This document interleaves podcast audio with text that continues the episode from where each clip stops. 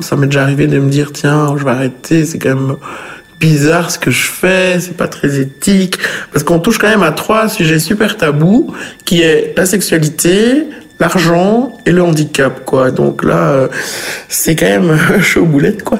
Parce que dans mon entourage, quasi, personne ne le sait, donc c'est compliqué un peu cette double vie. Si je le disais à des gens, ils vont, ils vont jamais me croire. Un baiser, une caresse, une relation intime, ces gestes font partie du quotidien, en tout cas pour les plus chanceux d'entre nous. Pour les personnes en situation de handicap, l'accès à la sexualité est souvent limité. Grâce aux accompagnants sexuels, les personnes en perte d'autonomie peuvent découvrir ou redécouvrir tous les plaisirs de la vie affective. Vous écoutez Leur vie le podcast Société du Vif.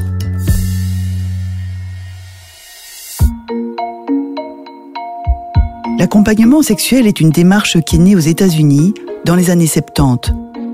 Peu à peu, elle s'est exportée en Europe. Au-delà des expériences purement sexuelles, elle permet également l'épanouissement sur le plan sensuel, érotique, mais aussi relationnel et affectif au sens large.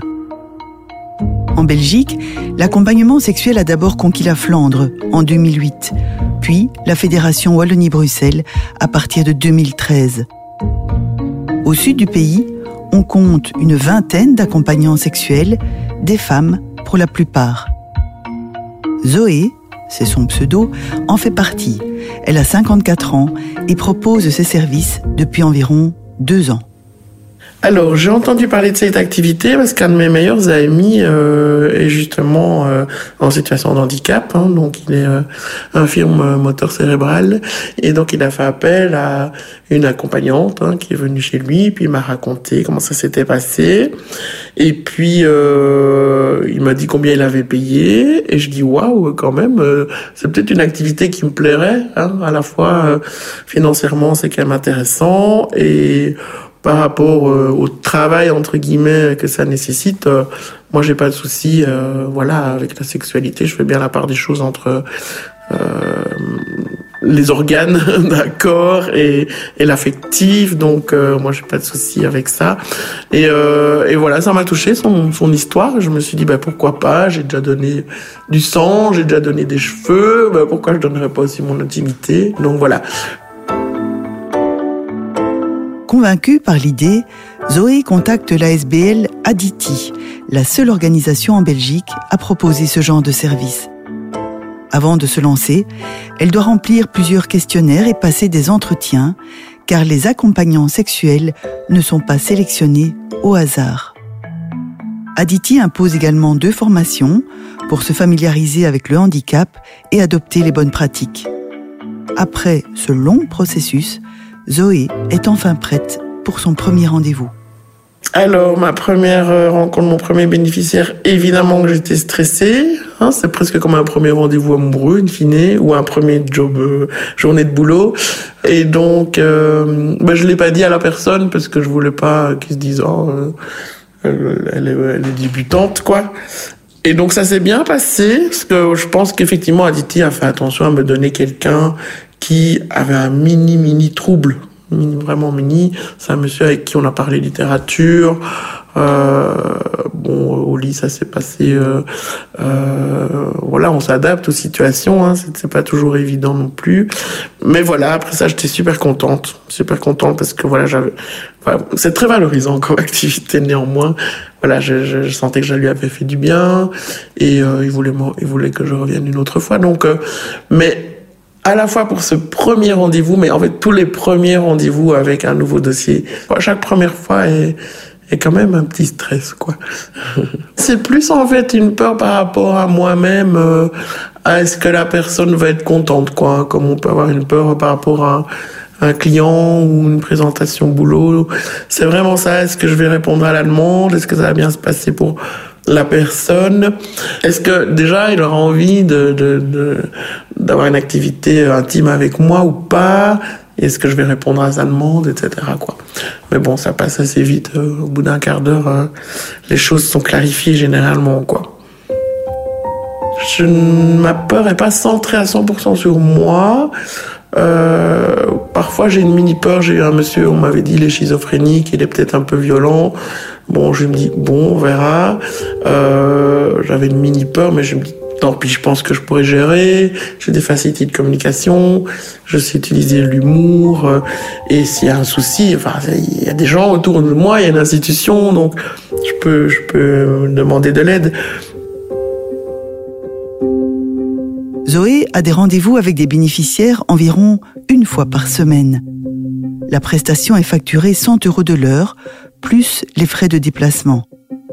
Au total, elle gagne environ 500 euros par mois grâce à ses services. Mais l'accompagnement sexuel n'est qu'une activité complémentaire pour elle. À titre principal, Zoé est freelance dans le secteur de la rédaction web, ce qui lui permet d'organiser son temps comme elle le souhaite. Zoé planifie ses rencontres en journée, le soir ou même le week-end. Les rendez-vous ont lieu chez les bénéficiaires lorsqu'ils sont autonomes, chez leurs parents, dans les institutions d'accueil ou même parfois dans des hôtels. En tout cas, Zoé ne les reçoit jamais chez elle. C'est une règle d'or pour préserver sa vie privée. Jamais chez moi, quoi. Vraiment jamais chez moi. C'est, je sais même pas. Je pense qu'on ne peut pas, mais de toute façon, je ne veux pas. Il euh, y a vraiment, enfin déjà, j'ai un pseudo, donc euh, j'ai pas mon vrai nom, j'ai pas mon vrai numéro de téléphone, je vais pas donner mon adresse quoi. Et le paiement se fait cash parce que s'il y avait un virement, ben ils auraient, la banque donne mon vrai nom, donc euh, on, on, cherche vraiment à cloisonner à fond, anonymiser à fond euh, notre activité quoi. C'est vrai que c'est important d'avoir cette barrière moi, je pense que les prostituées font ça aussi. Hein. Enfin, il y en a qui reçoivent chez elles, mais hum, de façon générale, même dans ma vie privée, euh, je mets du temps avant d'inviter, d'inviter un, un, copain à venir chez moi. Hein. Donc, euh, euh, oui, je préfère euh, et puis, enfin, j'ai des voisins, j'ai un propriétaire qui habite au-dessus, j'ai pas envie qu'ils se disent waouh, ça défile là, hein, donc c'est compliqué. Et ma sonnette, c'est mon vrai nom.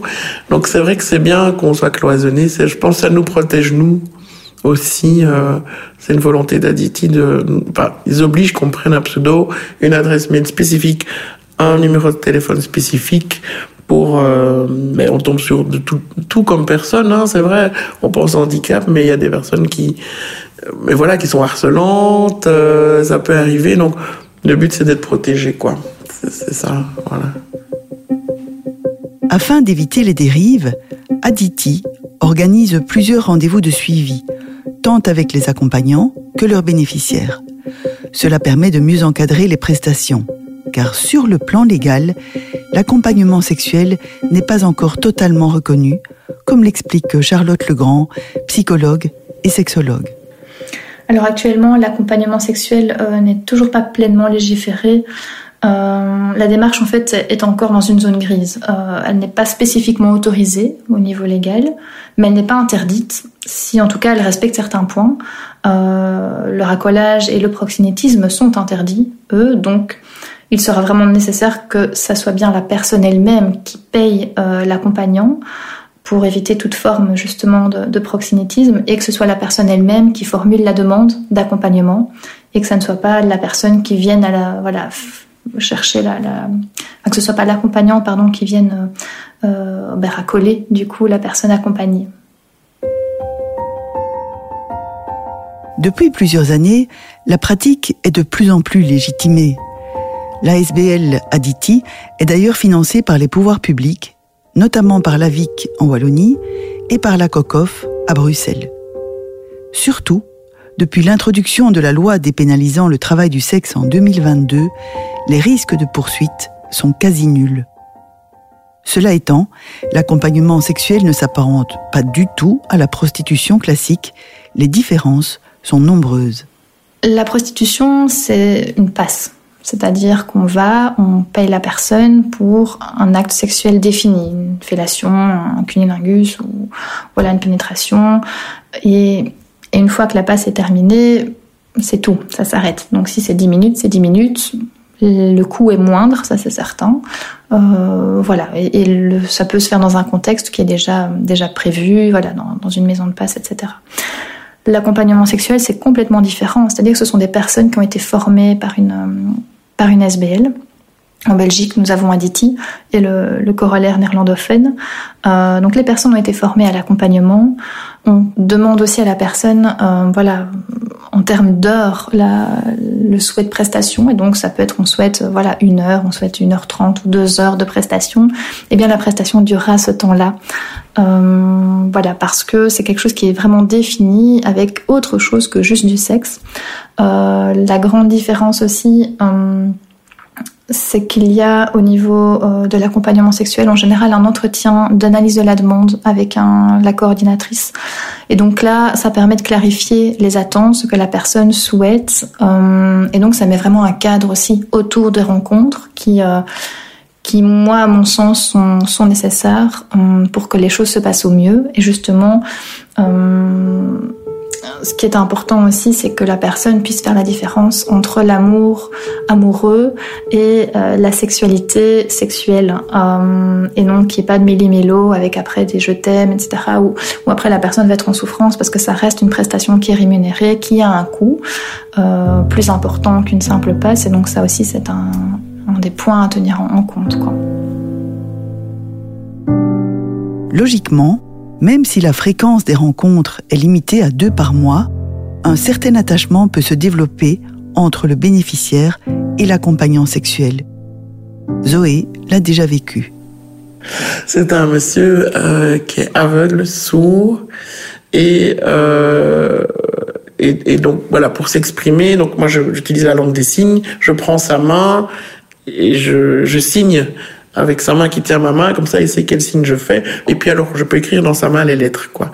Et alors pendant qu'on qu'on avait une relation intime, il me signe qu'il veut m'épouser, quoi. Donc ça c'était trop mignon. Et je dis non non, je suis déjà mariée et tout, j'avance un truc, quoi. Donc voilà. Euh, et en même temps après, il était tellement, enfin c'était la première fois qu'il avait une relation sexuelle dans sa vie. Il avait 55 ans. Euh, et après en fait. Euh, il n'a pas voulu aller manger, quoi. il dit, moi, je fais la grève de la faim, je veux que tu reviennes demain. Donc, parfois, c'est compliqué. Je me suis déjà demandé, est-ce qu'on fait pire que mieux, quoi? Parce que, voilà, ce monsieur découvre ça, ça doit être explosif pour lui en étant aveugle, voilà, au niveau de la relation. Donc voilà, le psychologue formidable a, lui a expliqué les choses en disant que je suis une professionnelle et que c'est pas sentimental, euh, je dirais que ça, c'est la situation la plus difficile que j'ai eu à gérer, effectivement. Puisque on fait hyper gaffe à la notion de l'attachement.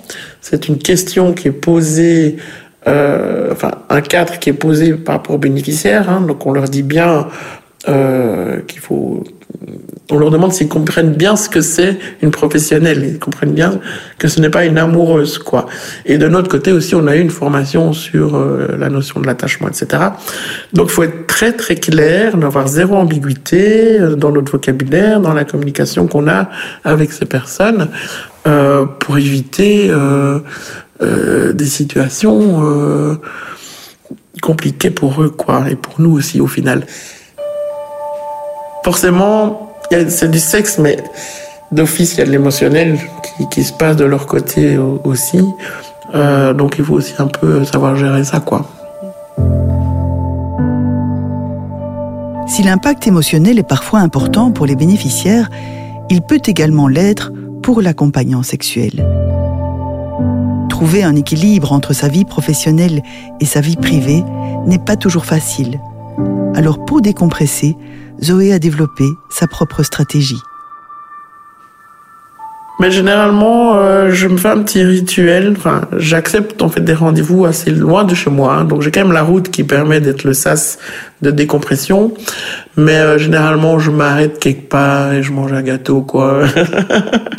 je m'offre un petit truc, quoi. Je m'offre un petit truc parce que c'est vrai que j'ai donné et je me dis bon, maintenant je m'offre un truc pour recevoir. Bon, j'ai reçu de l'argent et je me dis bon, voilà, une partie de cet argent, ça va me servir à me faire un petit plaisir, enfin un gâteau ou un coca ou enfin un truc que j'ai envie, quoi de me poser, un peu réfléchir. Et puis, euh, au début, c'est vrai que c'était compliqué. Je mettais du temps à décompresser.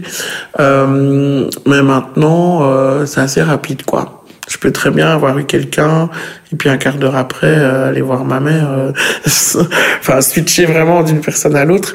Euh, donc ça se passe comme ça. Et au niveau d'impact dans ma vie privée, donc généralement, enfin moi je, je, je suis libre, hein, donc j'ai des j'ai des amis câlins, enfin des copains câlins, on va dire. Ils sont tous au courant. Ils sont tous au courant qu'ils sont pas seuls dans ma vie euh, de femme et que je fais cette activité. Ils sont au courant. Sauf le dernier, parce que là c'est un peu confus. Euh, J'ai pas encore osé lui dire parce que je sais pas si d'abord cette relation va continuer et je sais pas si cette relation va devenir plus amoureuse que ludique. Donc voilà.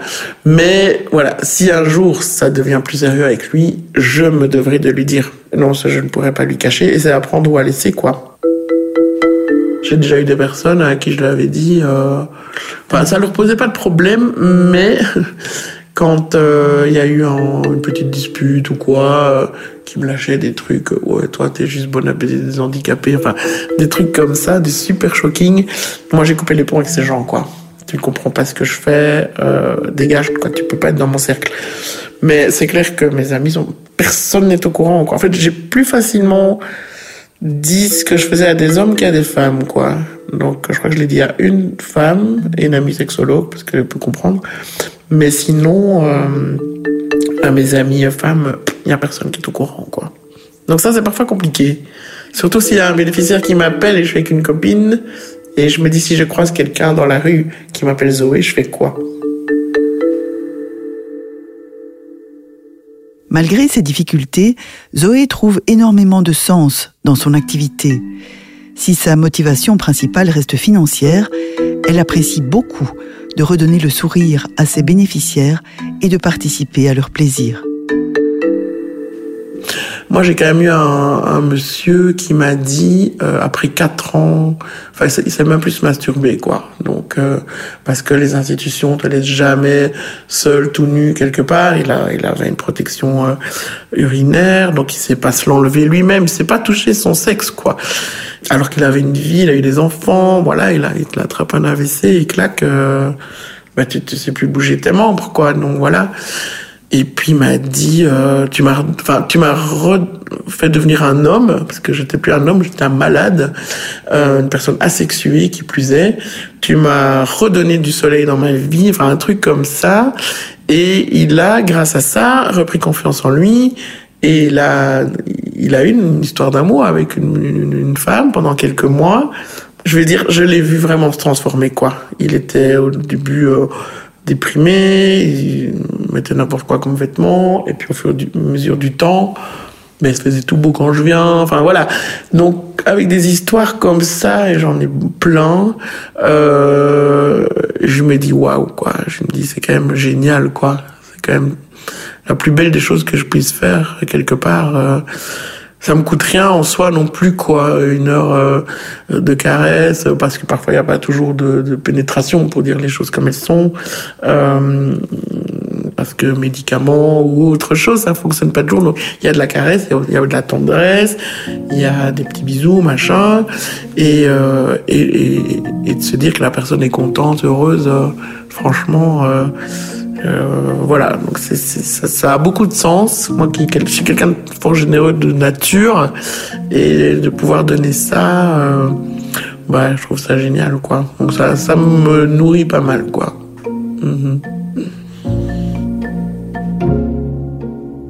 Outre la satisfaction de l'accompagnant sexuel, la pratique contribue évidemment aussi au bien-être général des bénéficiaires. Il y a quand même beaucoup d'avantages euh, aussi euh, en, plus euh, au niveau de, l'accompagnement sexuel. Les avantages, par exemple, c'est vraiment une augmentation de, l'estime de soi.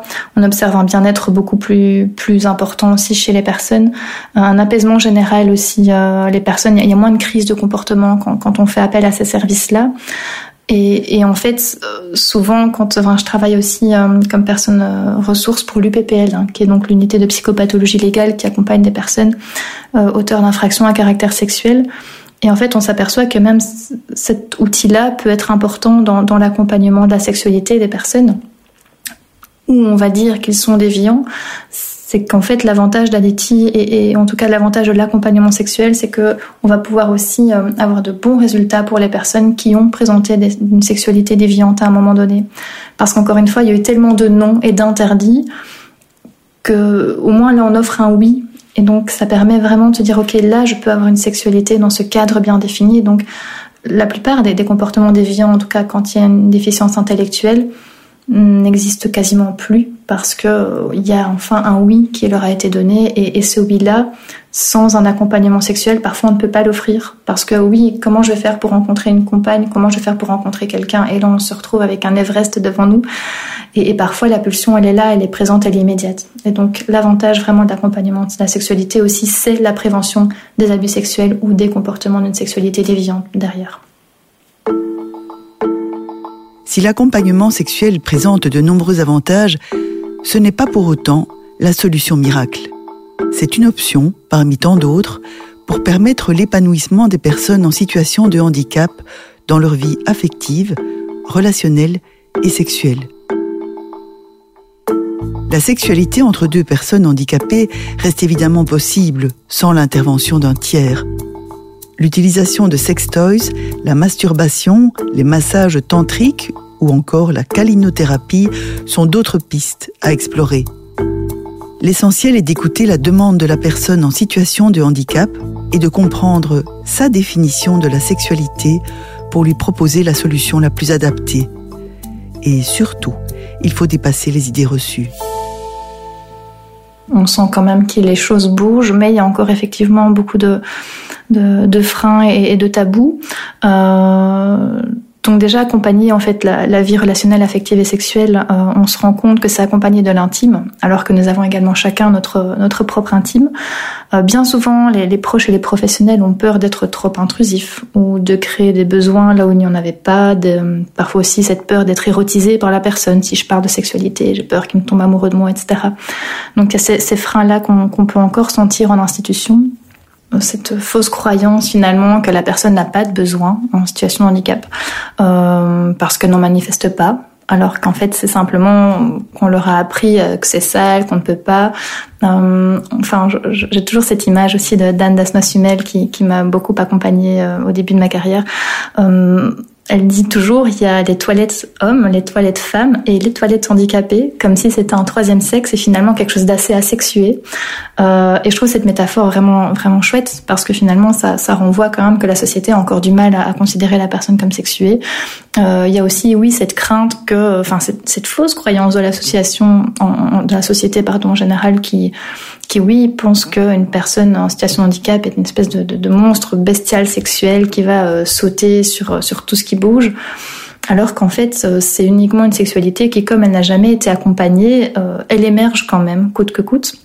L'émergence de la sexualité est liée aussi à l'émergence hormonale de l'adolescence et une personne en situation de handicap adulte est passée par l'adolescence. Le handicap n'est finalement qu'une dimension parmi tant d'autres.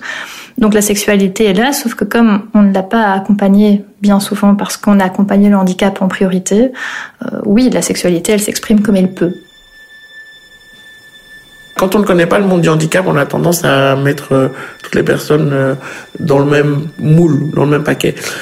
Et moi, j'explique à mes amis, tu sais, euh, peut-être demain, tu feras appel à moi. Parce que aujourd'hui, tu vas bien, demain, tu as un accident de voiture et on te dit du jour au lendemain, ah ben, plus de sexe, quoi.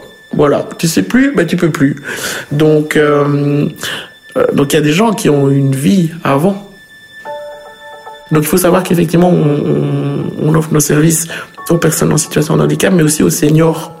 Parce qu'il y a des personnes âgées qui n'ont plus leur chérie et qui commencent à tripoter les infirmières. Enfin, je veux dire, quelque part, on a aussi cette fonction de, euh, avec ce cadre, et savoir qu'ils auront une occasion d'avoir une relation sexuelle, ça calme certains comportements de frustration aussi qui sont tout à fait compréhensibles parce que on a tous ce besoin-là qu'on le, qu'on l'accepte ou pas, c'est fort euh, étouffé par notre société, mais on a tous euh, ce besoin d'avoir des relations euh, intimes, quoi. Donc voilà, c'est mon message.